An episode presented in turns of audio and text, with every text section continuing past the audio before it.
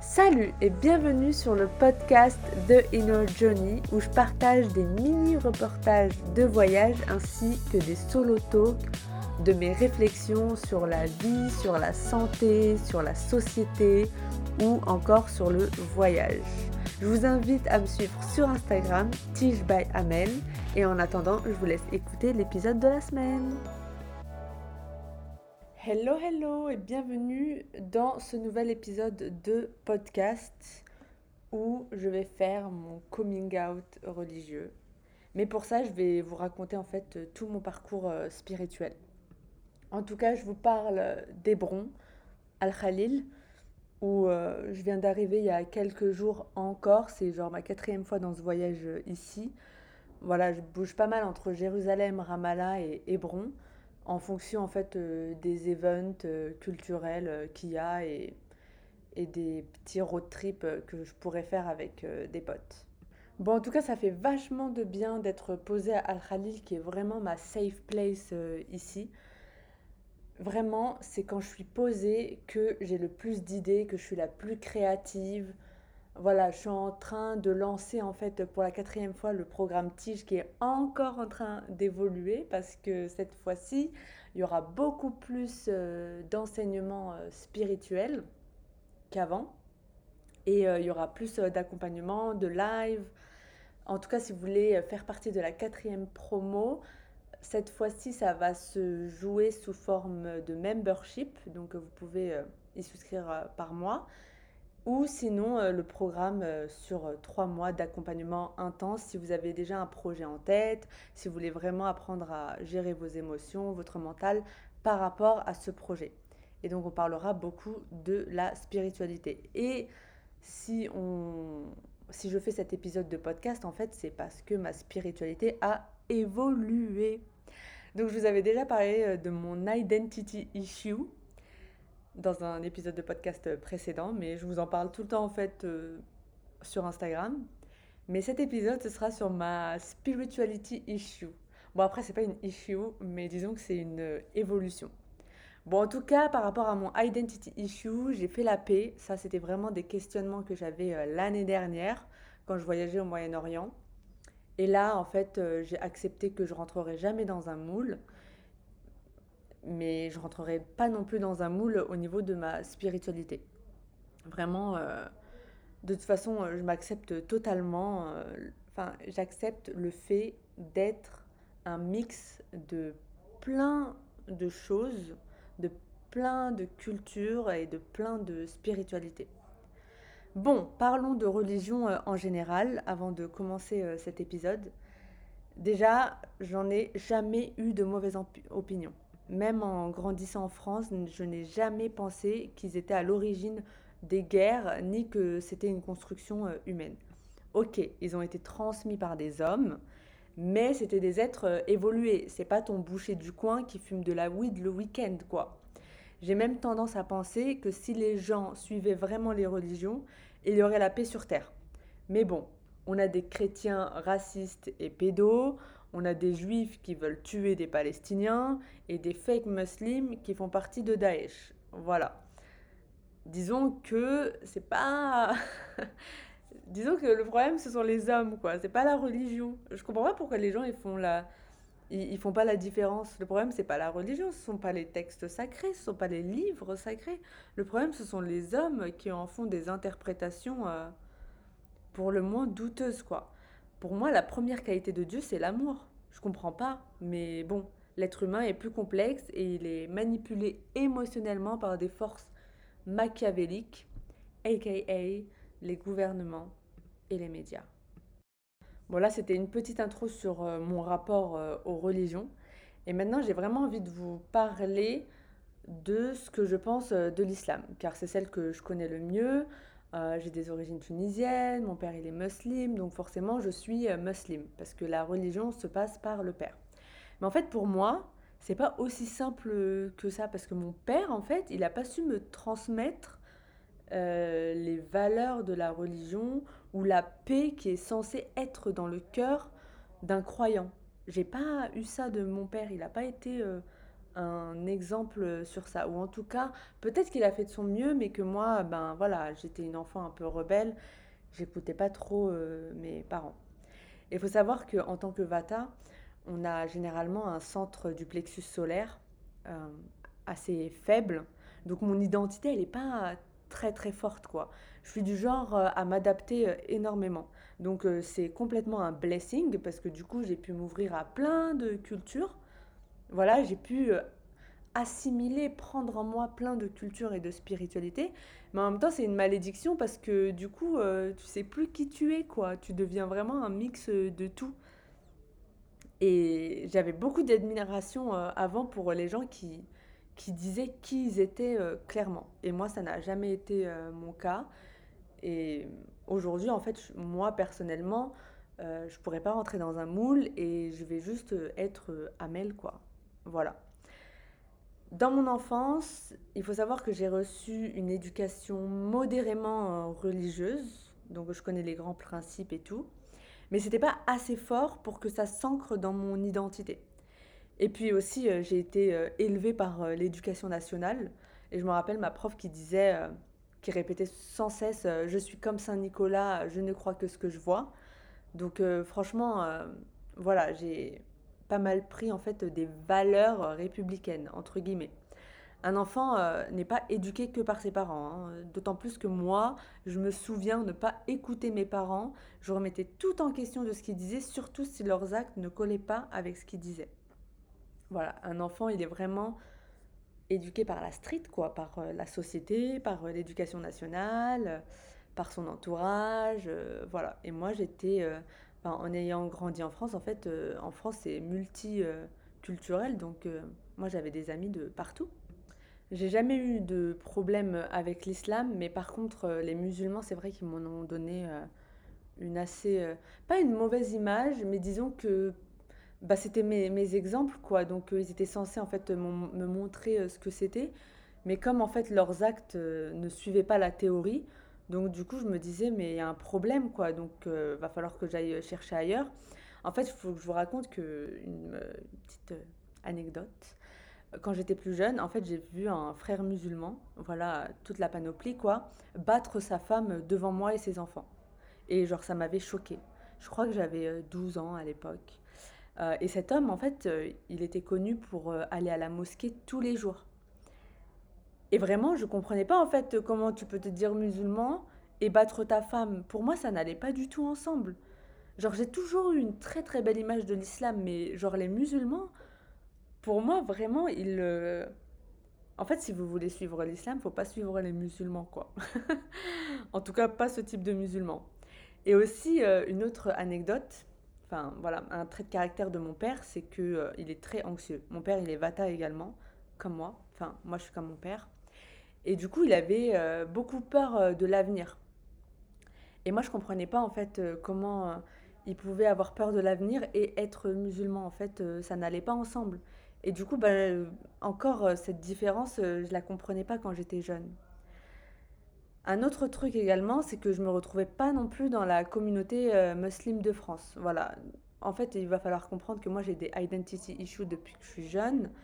J'étais pas du tout acceptée dans le crew. En fait, je ressemblais pas aux, aux musulmans qui étaient autour de moi, quoi. Genre, on n'était pas pareil. Moi, j'étais vachement ouverte à d'autres cultures depuis que je suis petite, quoi. Enfin, genre, euh, comme je vous l'ai raconté dans un autre épisode de podcast, euh, moi, j'aimais trop aller avec ma pote hindoue euh, pour prier Ganesh, quoi. Enfin, je la regardais, j'aimais trop. Hein.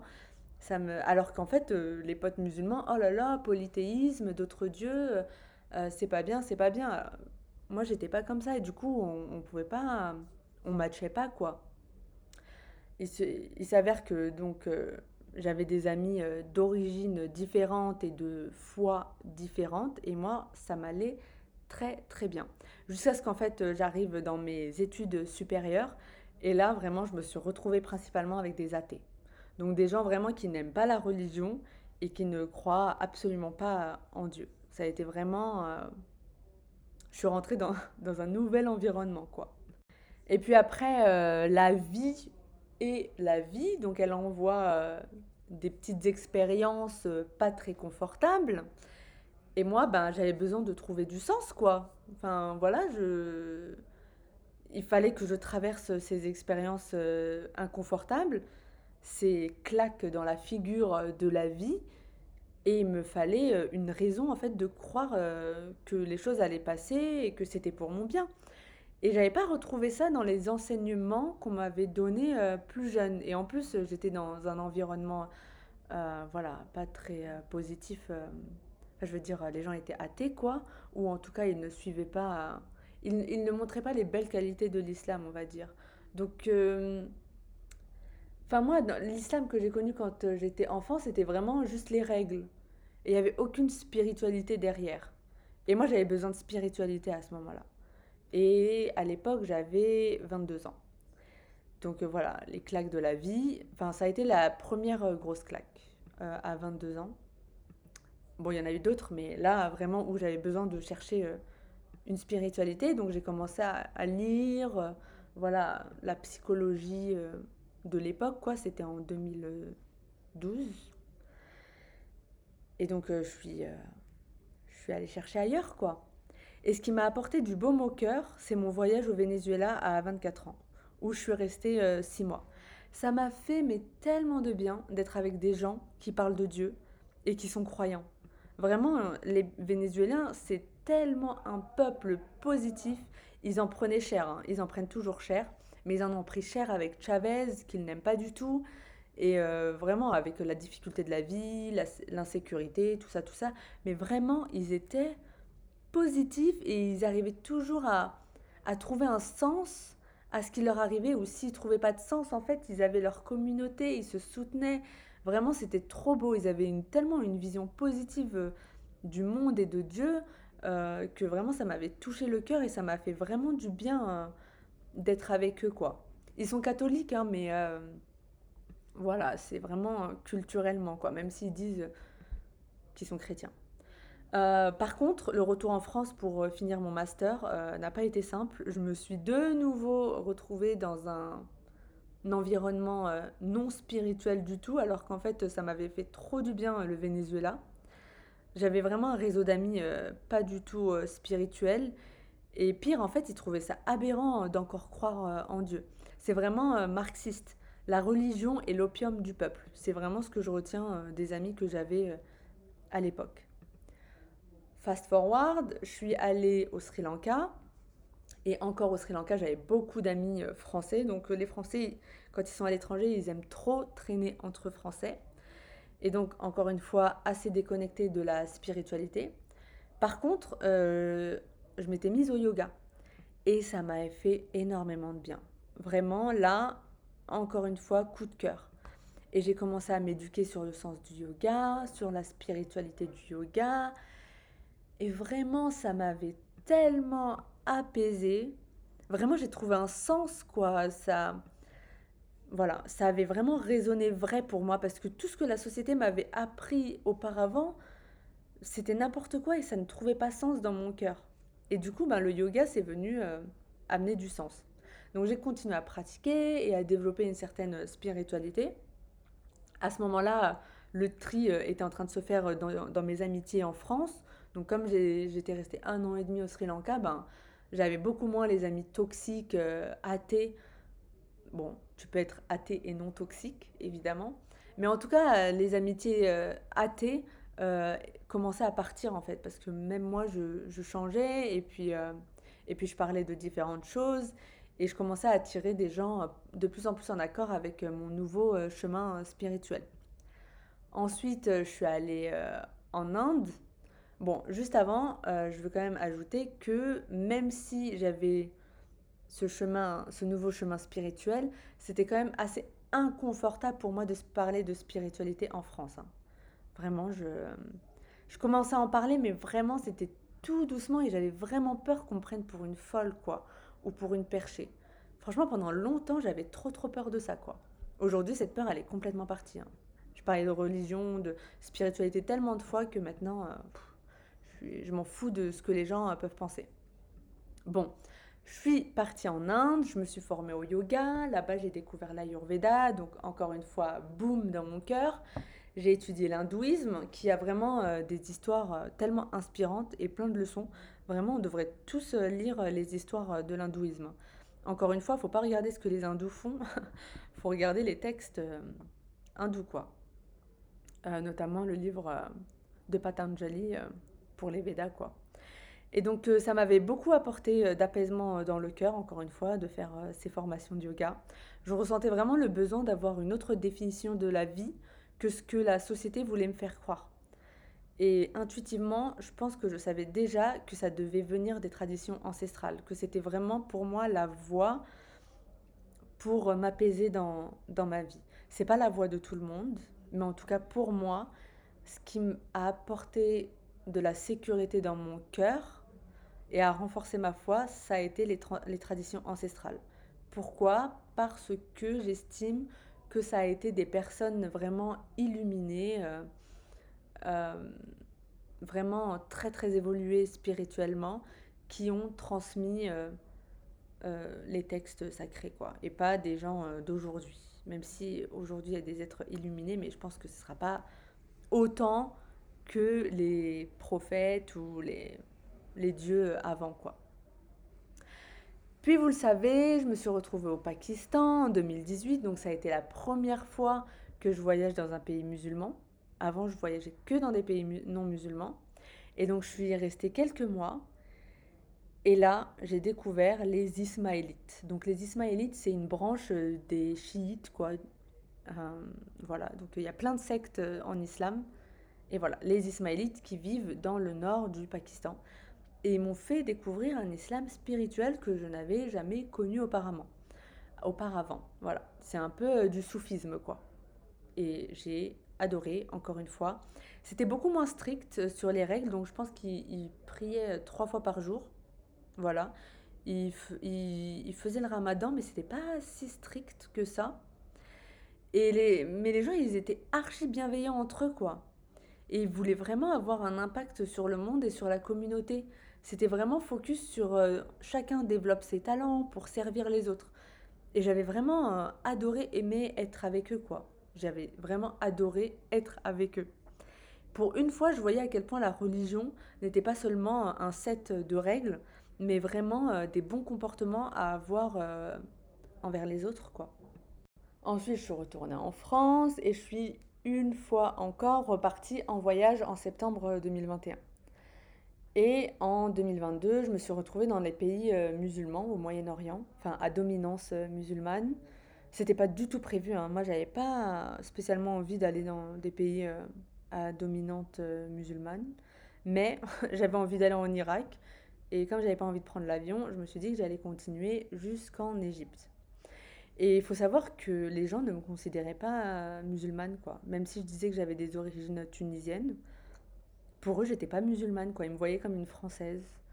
Voilà. Et euh, d'ailleurs, euh, il faut savoir qu'en Palestine, à Al-Aqsa, Jérusalem, on ne me laissait pas entrer. Euh, pour eux, j'étais pas musulmane, quoi. Même si je m'appelle Amel, non. C'était vraiment un reflet de ma désidentification de l'islam. Voilà. Je le voyais trop comme ça. Le fait qu'on me refuse l'accès à Al-Aqsa, c'était parce que en fait, à l'intérieur de moi, je me sentais pas musulmane, quoi. Enfin, comment me sentir musulmane alors que je pratiquais pas du tout, que je connaissais rien, enfin, pas grand chose, et que j'étais vraiment, enfin, dans d'autres spiritualités, quoi. Donc, j'ai continué ma vie, j'ai fait la fête à Ramallah, je me suis fait plein d'amis palestiniens. D'ailleurs, certains détestent les religions. Hein.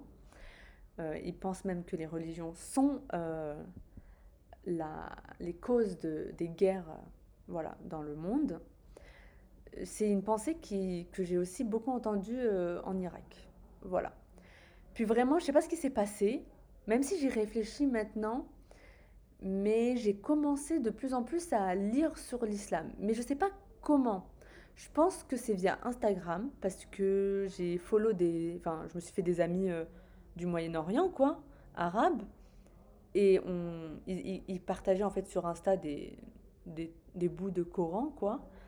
Et ça a éveillé ma curiosité. Et parfois, quand je lisais, je me disais, waouh, en fait, euh, bah, c'est pareil qu'en Ayurveda, quoi. C'est pareil euh, que, que dans ce que j'ai pu voir euh, avant. waouh, c'est genre, ça c'est vraiment top pour protéger les gens de la société et des travers. Et ça faisait grave sens pour moi. Par exemple, euh, la prière, c'est euh, la discipline. Parce qu'en fait, euh, prier cinq fois par jour, je peux vous dire que c'est pas facile, quoi. Et, et en fait, la discipline, ça protège de la dépression. Voilà. Et les cinq prières aussi te protègent d'idolâtrer autre chose que Dieu. Ça te rappelle toujours qu'il y a quelque chose de plus grand et qu'on ne peut pas en fait mettre autre chose dans son cœur que Dieu. En fait, c'est une protection de la société euh, actuelle, quoi. C'est exactement comme ça que je le voyais. Enfin bon, plus je lisais les, les posts de mes potes et plus je me disais, waouh, en fait, euh, dans l'islam, euh, enfin l'islam c'est beaucoup plus spirituel que, que ce que je pensais, quoi. Jusqu'à présent, je m'étais jamais vraiment renseignée. Du coup, ben, je me suis mise à écouter des podcasts de savants musulmans et c'est là le choc que je découvre pour la première fois que en islam, il y a les concepts d'âme et de mission de vie. Vraiment, j'étais choquée. Moi, j'avais jamais entendu parler euh, de l'âme et de la mission de vie. Jamais. Jusqu'à présent, jusqu'en 2022, quoi. Voilà. Pour vous dire à quel point j'étais loin euh, de l'islam. Et ça m'avait trop choquée. Je me suis dit, waouh, en fait, euh, pourquoi mon père, il m'en a pas parlé, quoi? Genre, mon père, en fait, tout ce qu'il disait, c'est que notre chemin, c'est de faire comme 99% de la société, métro, boulot, dodo, étudier, avoir un boulot, se marier, faire des enfants, avoir une maison. Voilà, ça, c'était le chemin de mon père. Sauf qu'en fait, euh, Dieu, il veut pas ça pour euh, ses représentants. Enfin, en tout cas, en islam, quoi. Il veut qu'on soit là pour euh, servir les autres, servir les autres créatures. Parce que en, plus, euh, plein de choses qui sont obligatoires euh, en islam, c'est pour euh, aider les autres. Voilà. Donc ça m'avait fait un grand boom en fait dans le cœur et j'étais un peu déçue de, de mon père. I forgave him. Voilà, donc ça c'est mon chemin spirituel, donc un chemin qui est petit à petit allé vers l'islam. Et j'ai quand même envie de vous dire les trucs qui aujourd'hui font que l'islam résonne vrai euh, dans mon cœur. Voilà, c'est mon chemin personnel et c'est ce que moi je pense. Déjà, vous savez que j'ai été formée en astrologie védique, enfin Ayurjyotish, surtout la partie euh, santé. Et en fait, euh, il y a exactement les mêmes concepts. Déjà, en astrologie védique, il y a Saturne et Jupiter. Et en fait, dans l'islam, il y a deux grands éléments, c'est-à-dire euh, la compassion et la spiritualité les prières, mais également la discipline. Donc, euh, c'est exactement ce que ce Saturne et Jupiter. Saturne, la discipline, et Jupiter, la prière, la spiritualité, la compassion, la guérison. Il y a également en fait euh, le chemin karmique, Ketu et Rahu, voilà, que je vois dans l'islam comme euh, les doutes et l'illusion qu'on peut avoir et ce qu'on vient en fait euh, créer dans, ce monde. Un autre élément qui est super intéressant et dont je fais le lien entre l'astrologie védique et l'islam, c'est le jeûne le lundi et le jeudi. Ça aussi, je l'ai découvert euh, l'année dernière. Alors, je me suis demandé pourquoi dans l'islam on jeûne le lundi et le jeudi. Et en fait, le lundi, c'est le jour de la lune. Et en fait, quand on jeûne le lundi, on a un impact sur son mental et sur son émotionnel, sur sa psychologie. Et on sait aujourd'hui, en tout cas moi je sais, que c'est via notre émotionnel et notre mental que la société nous manipule, que les gouvernements nous manipulent. Donc en fait, quand on jeûne, on, on peut mieux travailler avec son mental et son émotionnel. On peut mieux, euh, disons, réfléchir. On peut euh, ne pas réagir en fait et agir. Voilà, ne pas être triggered all the time et euh, d'agir de manière impulsive et non alignée avec notre cœur. Voilà. Et le jeudi, en fait, le jeudi, c'est le jour de Jupiter. Et Jupiter, c'est la planète la plus bénéfique. Et travailler avec la planète la plus bénéfique, c'est génial. Donc, soit jeûner le jeudi, soit euh, prier. Voilà, Jupiter, c'est la prière. Ensuite, euh, en islam, les maladies sont vues comme une purification du karma. Euh, voilà, enfin du karma, des, actions qu'on a pu faire. Et c'est un test de Dieu parfois pour te réveiller si t'es pas sur ton chemin. Et en fait, c'est pareil en astrologie védique ou chez les Védas. voilà, quand il t'arrive quelque chose, c'est soit parce que t'es pas du tout sur ton chemin de vie, et tu dois te réveiller, soit en fait euh, pour purifier du karma. Sauf qu'en fait chez les Védas, il y a cette notion de past lives, les vies passées. Après en islam, je connais pas trop, euh, j'ai pas encore étudié euh, les vies passées. Mais écoutez, j'ai entendu une théorie assez intéressante qui dit qu'en fait dans l'islam, je sais pas si c'est vrai, hein, moi je vous l'expose comme ça, je suis pas encore, je suis pas du tout imam, hein, mais voilà, je vous la partage entre copines c'est qu'en fait, s'il n'y a pas de concept de vie passée en islam, c'est parce qu'en fait, on arrive vers euh, la fin des temps et donc euh, les âmes ne se réincarnent plus. Voilà. Mais que peut-être il y avait avant, je sais pas. I don't know.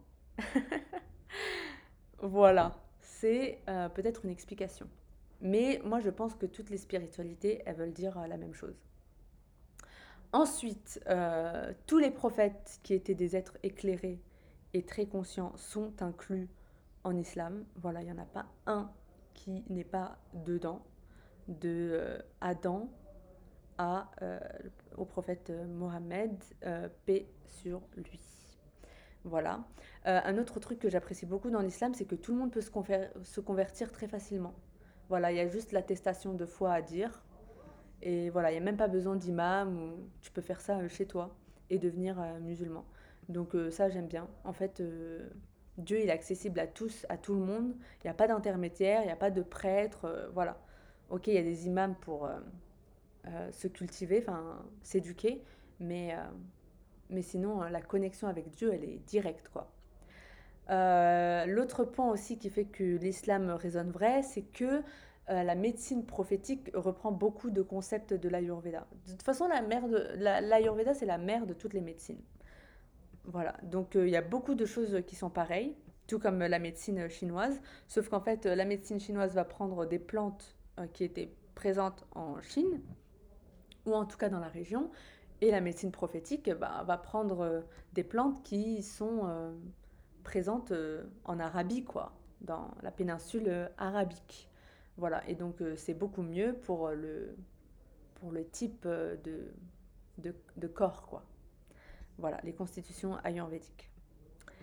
Euh, ensuite, il y a à quel point dans l'islam c'est important euh, de prendre soin de soi. C'est pour ça qu'en fait, euh, fumer est interdit, boire est interdit, aller dans des bars ou dans des endroits avec des vibes très très basses est interdit.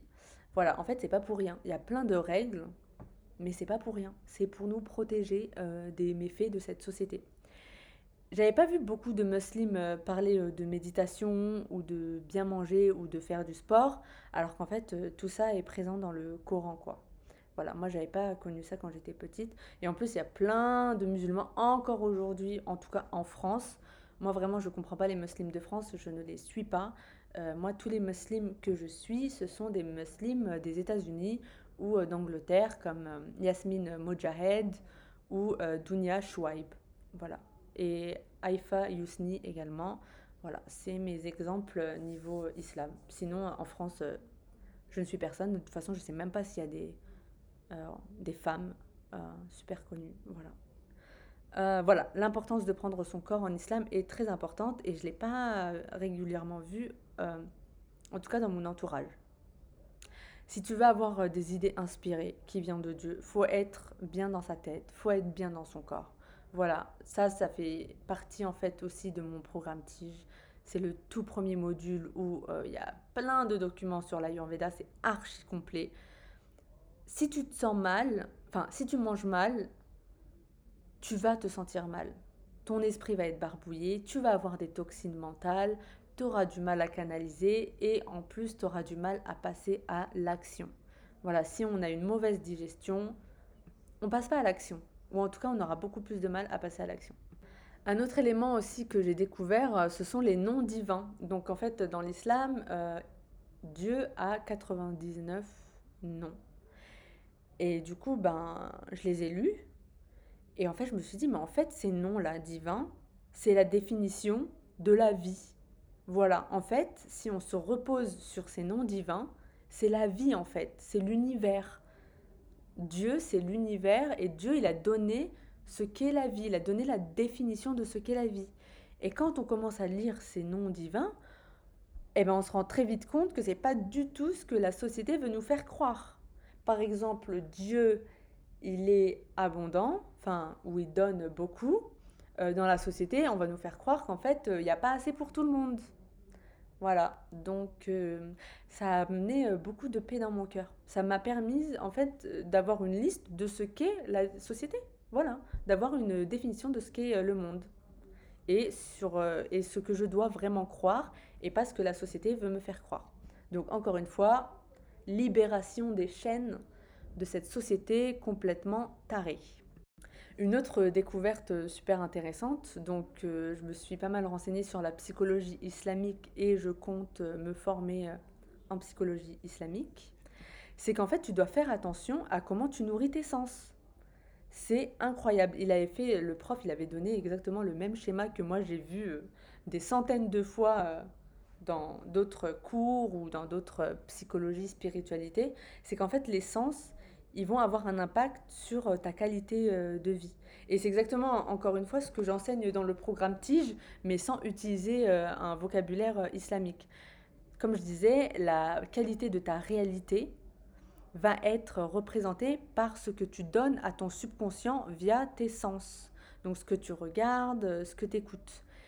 Quotidiennement, c'est un combat entre la réalité que veut pour toi la société, donc esclave, voilà, esclave de de la société et ce que Dieu veut pour toi en fait. Et Dieu, en islam, il dit de faire attention à ce que tu donnes à tes sens, à ne pas écouter de la musique avec des paroles violentes, à ne pas euh, regarder des choses euh, malsaines.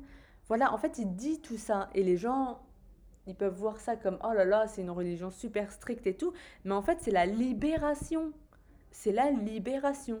Et d'ailleurs, euh, Allah, euh, l'islam, c'est euh, la soumission à Dieu. Et en fait, j'ai découvert encore une fois via les Védas que le cœur est soumis à une seule force.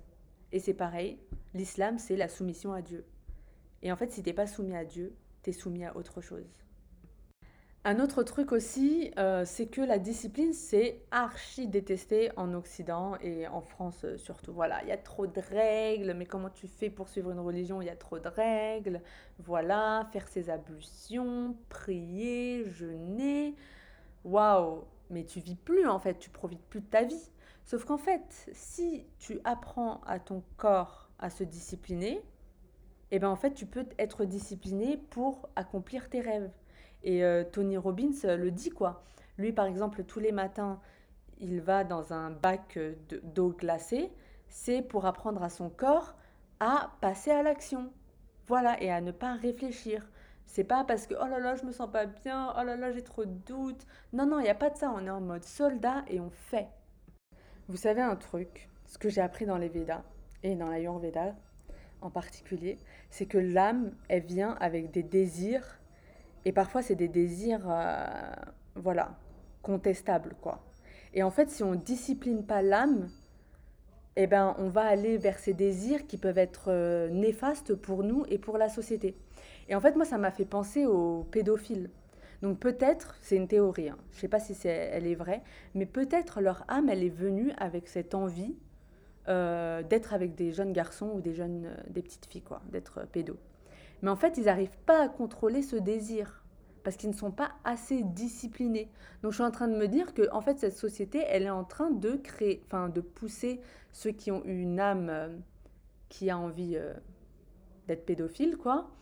Euh, parce qu'en fait, on n'est pas obligé de, de subvenir à tous les désirs de notre âme.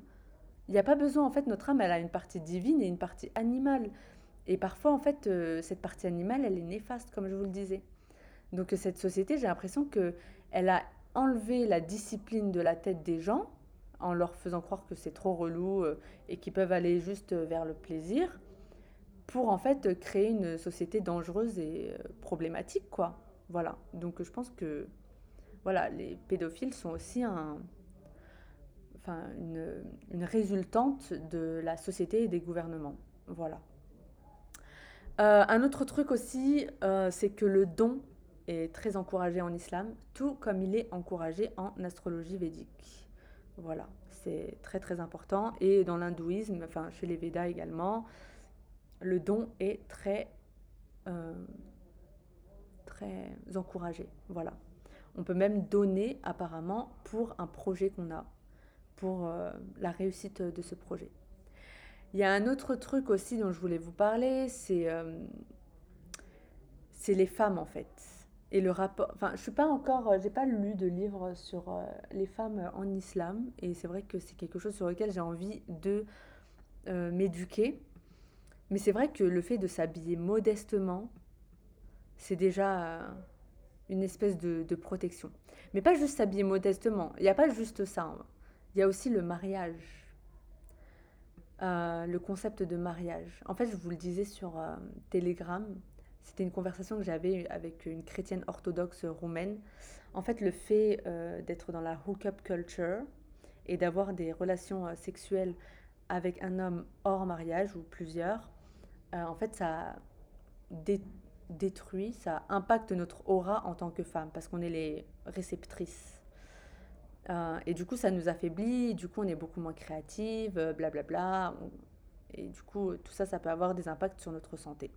En fait, il y a des choses négatives qui rentrent. En fait, c'est comme s'ils perçaient notre aura, et du coup, ben, on était moins, moins full of energy, quoi. Et en fait, quand on unit deux âmes via le rituel du mariage, eh ben, il n'y a plus ce problème-là. L'aura, elle, devient euh, intacte. Enfin, elle reste intacte et il n'y a plus de... de c'est plus transpercé, en fait, par euh, les relations sexuelles hors mariage. Donc voilà, ça a été une discussion qu'on a eue. Euh, je suis pas encore trop éduquée sur le sujet. J'en ferai un épisode de podcast quand je serai éduquée sur le sujet. Mais en tout cas, ça, ça a été ça a été un truc aussi euh, important parce qu'en fait, euh, la femme, elle est, elle est protégée en islam. Le fait de s'habiller modestement, en fait, euh, moi, j'en avais parlé en fait dans, dans l'épisode sur le rapport à mon corps. Quand je m'habillais modestement, les gens ne pouvaient plus en fait critiquer, mon corps parce qu'ils ne voyaient plus les courbes. Et, et aussi, ça permettait aux gens de me traiter comme un, être humain, quoi, et pas un bout de viande. Voilà. Et la dernière chose qui fait que euh, je me suis retournée vers l'islam. Et ça, vous allez vous dire, mais c'était évident, Amel. Euh, c'est parce qu'en fait, l'islam, c'est tellement détesté par euh, les gouvernements que je me suis dit, en fait, il doit y avoir une part de vérité. S'ils ont tellement peur de l'islam, s'ils essaient tellement de montrer une mauvaise image des musulmans, c'est que peut-être l'islam a une part de vérité. Who knows? C'est vraiment genre... c'est une réflexion que j'ai eue, quoi. Voilà, donc j'ai découvert plein de choses, j'ai pu faire plein de parallèles avec toutes les spiritualités que j'ai découvertes euh, ces dernières années. Et donc euh, tout ça, ben, je vous le partagerai euh, évidemment dans le programme Tige, dans le podcast et sur Insta. Bon, qu'est-ce qui change pour moi? Déjà, j'ai envie de me former en psychologie islamique parce qu'en fait, j'ai envie d'accompagner des femmes musulmanes, ou en tout cas qui sont OK avec les enseignements de l'islam que je vais découvrir. Euh, voilà. En tout cas, avec l'islam et toutes les autres psychologies euh, et spiritualités que j'ai découvertes, parce qu'il y a peut-être des femmes musulmanes qui ne veulent pas euh, de la psychologie ayurvédique et de ce que je comprends de la société via l'astrologie védique. Et ça, c'est OK. Mais en tout cas, voilà, moi, je pense que je vais attirer des femmes qui sont comme moi au niveau de leur identité, quoi, qui sont un mix de plein de choses et euh, qui ne veulent pas choisir, quoi. Parce que tout, euh, tout résonne comme vrai. Et voilà, donc euh, c'est ce type de femme que j'ai envie d'accompagner. Et je ne veux pas accompagner des femmes qui ne croient pas en Dieu, quoi. Parce que de toute façon, on ne parlera pas la même langue. Ce ne sera pas le même langage et je ne vais pas perdre mon énergie à convaincre qui que ce soit. En fait, si vous venez dans le programme TIGE ou si vous prenez un accompagnement avec moi, il faut il faut avoir confiance en les spiritualités que je vais transmettre. Sinon, ça sert à rien parce que si vous n'avez pas confiance, bah, ça va être un peu compliqué quoi pour avancer dans votre propre vie.